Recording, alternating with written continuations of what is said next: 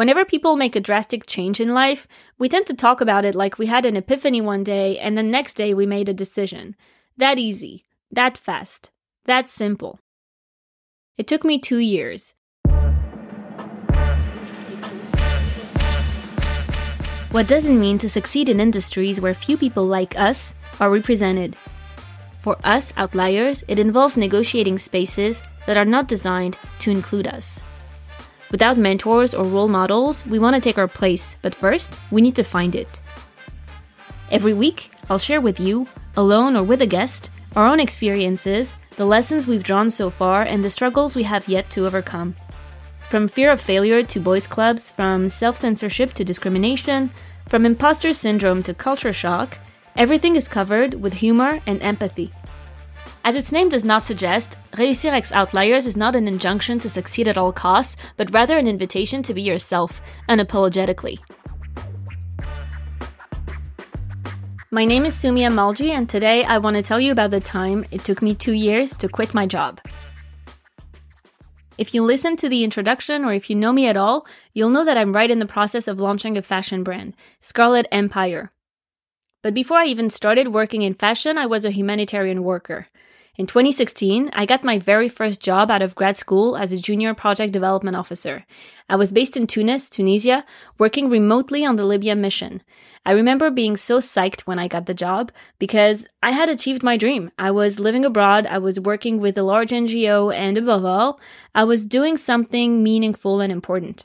Helping people struck by natural disasters or civil war. I know it sounds cliche, but I was young and I wasn't cynical about the world then. To be honest, I don't think I've changed much. I still believe that I can help save the world and everything to the point of delusion. So if you want to make fun of me, you can. All I ask is that you be funny, otherwise I'm gonna get bored reading the comments. Anyways, I knew next to nothing about what I was supposed to do, but I was super excited to learn. One day I'll tell you the details of the good, the bad, and the ugly about that job, but to cut a long story short, Barely two months in my new position, two project managers left, leaving me to manage their teams remotely while also keeping my own workload. The next year would turn out to be the most intense, harrowing, and rewarding year of my life. Spoiler alert, the rewarding part came much later. For about six months, I was doing three jobs. I would write grant proposals, manage the implementation team and the evaluation teams remotely, I was also in charge of project reporting, training those two teams, and other random tasks that were not in the scope of my work, but people expected me to do them anyways, like running errands, hiring consultants, and even building a website. So much work. Sorry, that was not cutting the long story short. Let's try again. Long story short, I burnt out fast and hard. Almost immediately after I took the quote unquote promotion, I started getting sick. I was in physical pain all the time. My stomach felt like I'd been punched in the gut with a bat. I couldn't sleep. I couldn't eat. Even taking a deep breath was painful most of the time. I saw about a dozen doctors in two countries who all told me it was stress. All I had to do was learn to relax, manage my anxiety, and I'd be fine. It took me almost passing out from pain in the office for them to realize it was actually endometriosis. If you don't know what that is, that's fine. It's not the point of the story. The point is, since I was managing three people's workloads and I couldn't sleep anyway, I worked a lot, and I still never caught up. At some point, I came back to headquarters in Paris and I met with my point person there. During the conversation, she told me she had noticed some recurring issues with my work. I don't remember the specifics of it, but there were small things like typos and I don't know, misnomers or whatever. I told her something along the lines of, you know, during the day I have to deal with managing the project and evaluation teams because that's when they need to reach me. So by the time I get to my actual work, it's really late at night. Like I start at 11, sometimes I finish at 1, sometimes even later. She looked at me and without missing a beat said, "Well, when you work at 1 a.m., you need to have a checklist to make sure that you don't make any mistakes." She probably thought that she was helping me, and in hindsight, she did because that comment broke my brain. It made me realize how batshit crazy my work was and that I had no desire of living like this forever. A few days later, I logged into the Bullish Society. It was an online community for feminist career women. Anyways, someone on there asked the community where we thought we'd be five years later. Half jokingly, I answered, either heading my own humanitarian mission or building a fashion empire. At the time, I loved getting dressed for work more than I loved my job itself, and I had started learning about sustainability in fashion, but I didn't really know that it could be a career path for me. But when I wrote Building a Fashion Empire, I started thinking about what that would look like. That's when I started fantasizing about starting a business not quite starting my own brand necessarily, but maybe creating a marketplace for sustainable creators or an, an innovation lab or maybe become a consultant. My mind just started running wild with ideas and possibilities. Very quickly, it went from a hobby to practically an obsession. I started reading every blog on the matter. I listened to podcasts on entrepreneurship, sustainability, and fashion every day. I subscribed to every newsletter that seemed relevant from blogs to the business of fashion. I didn't know what I was going to do or how, but the more time passed by, the more my dream of helping others through humanitarian action shifted into something else. I still wanted my work to be something meaningful and important, but I started realizing there was more than one way to go about it. I remember thinking to myself, if I'm going to work this hard, it should at least be on something I'm passionate about. But first, I needed time, I needed money, and I needed a plan. Some people are great at jumping into the unknown without a parachute, and I'm just not one of them. I like to think things through. So, that October 2016, the two year timer began. Let me open a quick parenthesis to say that I didn't know it would take me two years. I knew I wanted a change, but I wasn't quite done with my humanitarian career. I had given a lot of myself to that job, and I was ready to take something back. The time to figure this out. So I took it. Instead of quitting, I decided to keep going. So, sometime in mid 2017, I moved from Tunis to the Beirut office. The working environment there was a complete 180 from my experience in Tunisia. Instead of having three jobs with very little supervision, I was part of a team of five headed by a micromanaging type A kind of person. No disrespect to her, she was great at her job. We just didn't really work well together. That environment was so weird for me. More than weird, it was destabilizing, and unpleasant.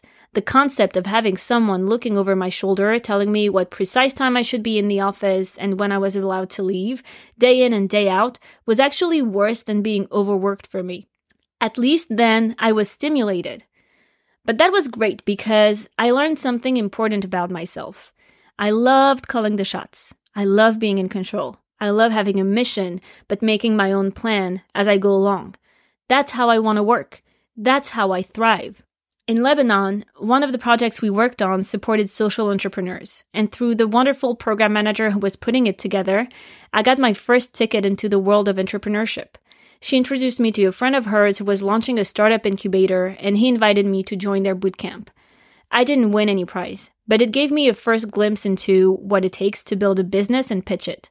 I still wasn't sure what I wanted to do, so I started a blog about sustainable fashion to help me sort it out. I interviewed people from all over the world about sustainability, the issues at stake, their vision. Many of them were building brands from the ground up. Through that process, it dawned on me that if I wanted to transition successfully, I had to go back to school, the best school, the French Institute of Fashion. If you went to fashion school, it's your prerogative to say that your school is the best, but this is my story, so indulge me, please. Bear in mind, I was still dealing with the consequences of undiagnosed endometriosis. A cyst the size of an orange had formed in my ovaries, and I had to have multiple surgeries to fix it. And to top it all off, while I was having surgery in France, my work visa for Lebanon was rejected. So, out of nowhere and against all odds, in March 2018, I ended up moving to Kenya. The four months I spent there were the rewarding part. My experience in Tunisia had made me really good at my job, and it was both noticed and appreciated. My boss was finally someone I could learn from, and she gave me more responsibility without stretching me to exhaustion. Truly, it was the perfect work environment, stimulating but not overwhelming, supervised but not micromanaged. I had the best work life balance a woman could hope for, and of course, it was the end. I had already made a plan to move back home. I had saved money. I'd got into IFM and paid the school fee. I wasn't going back.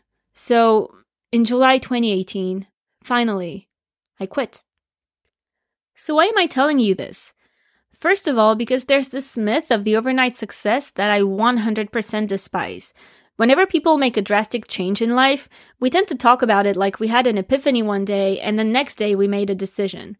That easy, that fast, that simple.